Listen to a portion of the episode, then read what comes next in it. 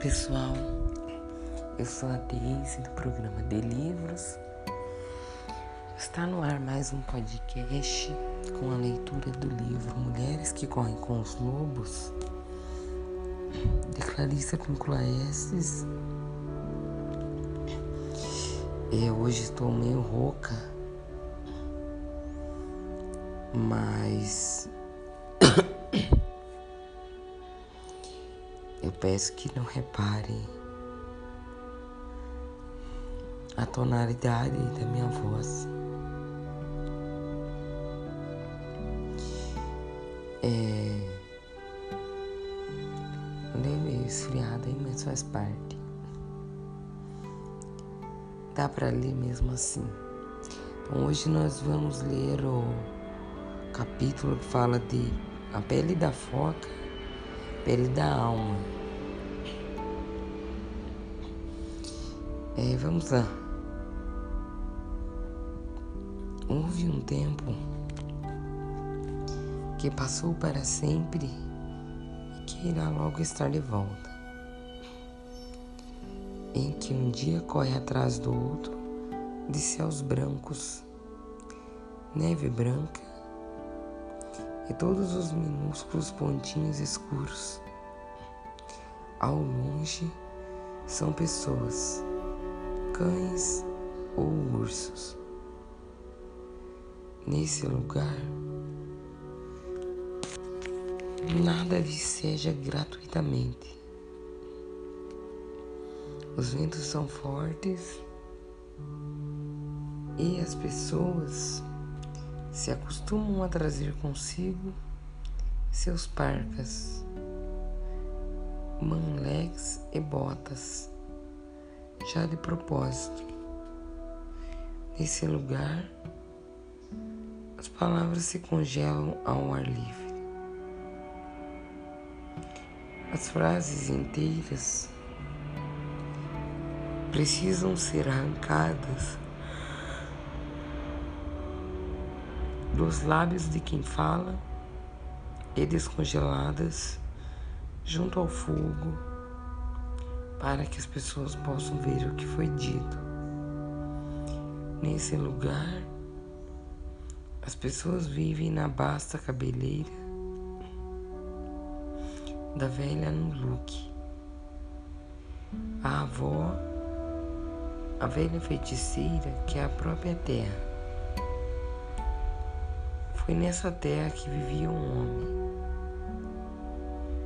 Um homem tão solitário que, com o passar dos anos, as lágrimas haviam aberto fundos abismos do seu rosto.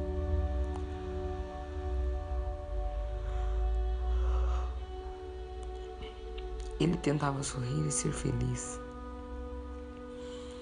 Ele caçava, colocava armadilhas e dormia bem. No entanto, senti falta de companhia. Às vezes, lá nos, nos bancos de areia,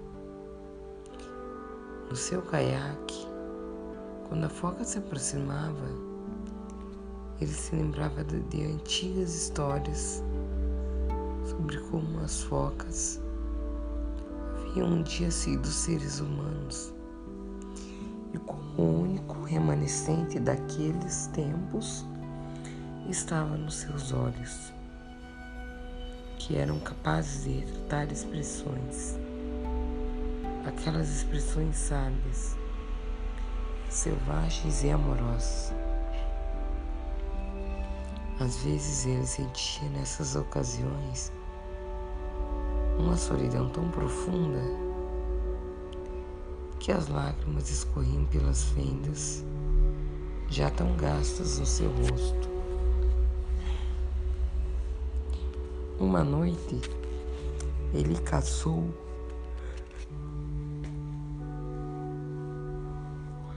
até depois de escurecer,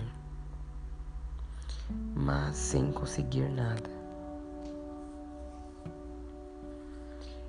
É quando uma luz subiu no céu e as banquisas de gelo começaram a reduzir Ele chegou a uma enorme rocha, malhada no mar, e seu olhar aguçado pareceu distinguir movimentos extremamente graciosos sobre a velha rocha. Ele remou lentamente e com os remos bem fundos para se aproximar. E lá no alto da rocha, imponente, dançava um pequeno grupo de mulheres, nuas como no solitário, sem nenhum amigo humano a não ser na lembrança. E ele ficou ali olhando. As mulheres pareciam serem feitos de leite da lua, e sua pele cintilava com gotículas prateadas como as do salmão na primavera. Seus pés e mãos eram longos e graciosos. Elas eram tão lindas que o homem ficou sentado, atordoado no barco e a água nele batia, levando cada vez mais para junto da rocha. Ele ouviu o riso magnífico das mulheres. Pelo menos elas pareciam rir. Ou seria a água que ria às margens da rocha. É, o homem estava confuso por se sentir tão deslumbrado.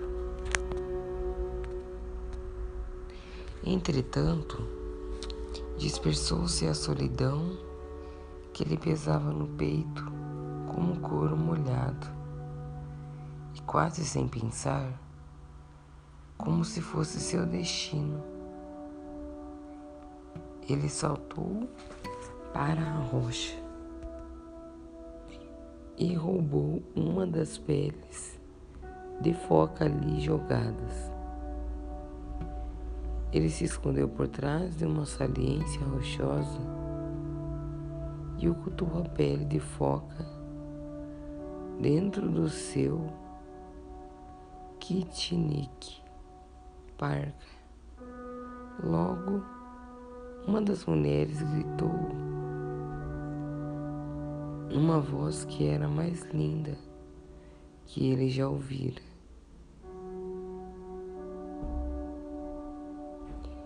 É como as baleias chamando na madrugada.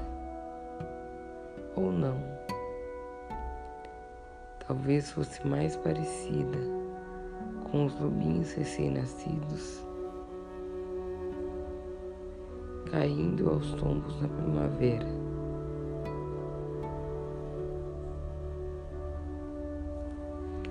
É, ou então não era algo melhor do que isso.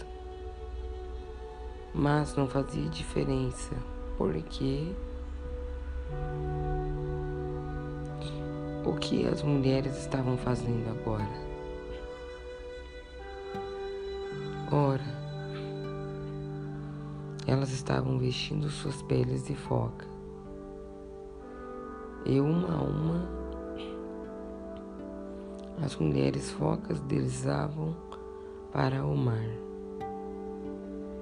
gritando e ganindo de felicidade, com exceção de uma.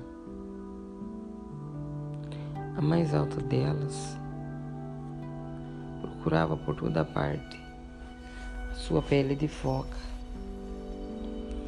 mas não a encontrava em lugar nenhum. O homem sentiu-se estimulado pelo que ele não sabia.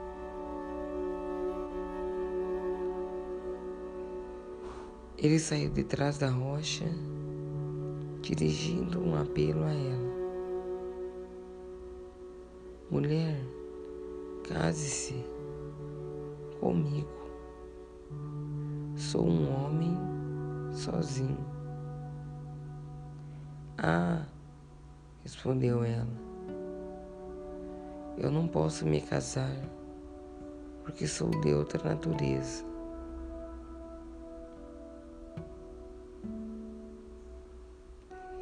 Pertenço aos que vivem. Teme, teme que Vanik, lá embaixo. Case-se comigo, insistiu o homem. Sete verões, prometo lhe devolver sua pele de foca. E você poderá ficar ou ir embora, como preferir. A jovem mulher foca ficou olhando muito tempo o rosto do homem.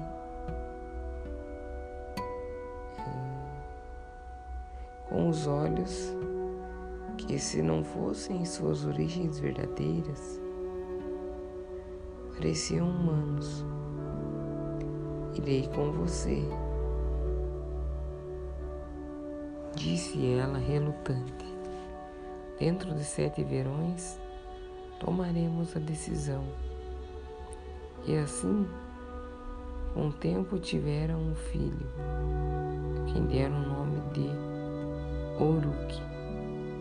Criança era ágil e gorda.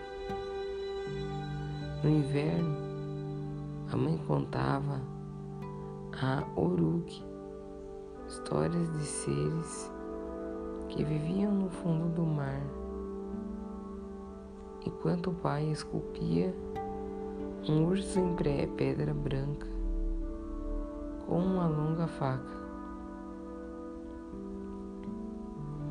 Quando a mãe levava o pequeno Uruk para a cama, ela lhe mostrava pelo buraco da ventilação as nuvens e todas as suas formas. Só que em vez de falar das formas do corvo, do urso e do lobo, ela contava histórias da vaca marinha da baleia, da foca e do salmão. Pois eram essas as criaturas que ela conhecia. No entanto, à medida que o tempo foi passando, sua pele começou a ressecar. A princípio, Ela escamou e depois passou a rachar. A pele das suas pálpebras começou a descansar. O cabelo da sua cabeça a cair no chão. Ela se tornou Naluak.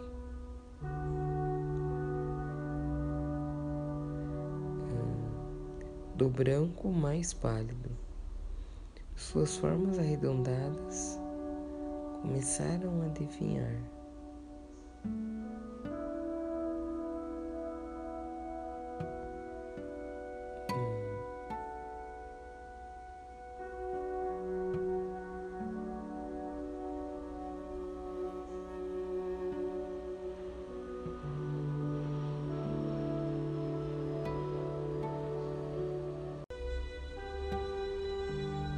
Ela procurava esconder seu caminhar claudicante. A cada dia seus olhos, sem querer que, sem que ela quisesse, iam ficando mais opacos. Ela passou a estender a mão para tatear, porque sua vista estava escurecida. E as coisas iam dessa forma até uma noite em que o menino Uruk despertou ouvindo gritos, e se sentou ereto nas cobertas de pele. Ele ouviu um rugido de urso, que era seu pai repreendendo a mãe. Ouviu também um grito, como da prata, que ressoa como uma pedra, que era sua mãe. Você escondeu minha pele de foca há sete longos anos. E agora está chegando o oitavo inverno. Quero que me seja devolvido aquilo de que sou feita, gritou a mulher foca. E você, mulher, vociferou o marido. Você me deixara se eu lhe der a pele? Não sei o que eu faria. Só sei que preciso daquilo a que pertenço. E você me deixaria ser mulher e a seu filho sem mãe, você é má. Com essas palavras, o marido afastou com violência a pele da porta desapareceu noite adentro. Bom, e paramos por aqui, por hoje é só.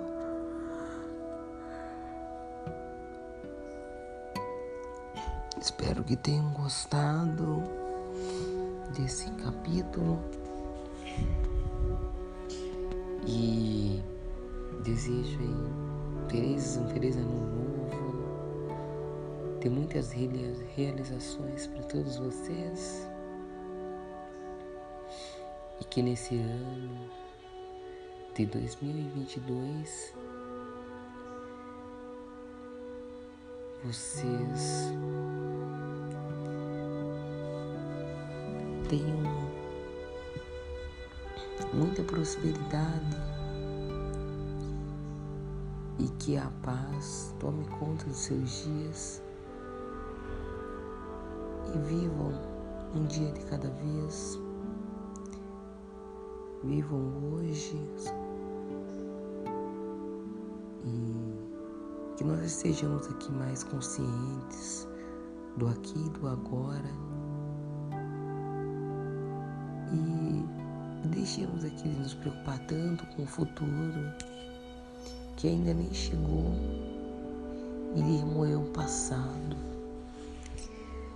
que só deve ficar lá porque ele não existe mais. Então, até a próxima, pessoal.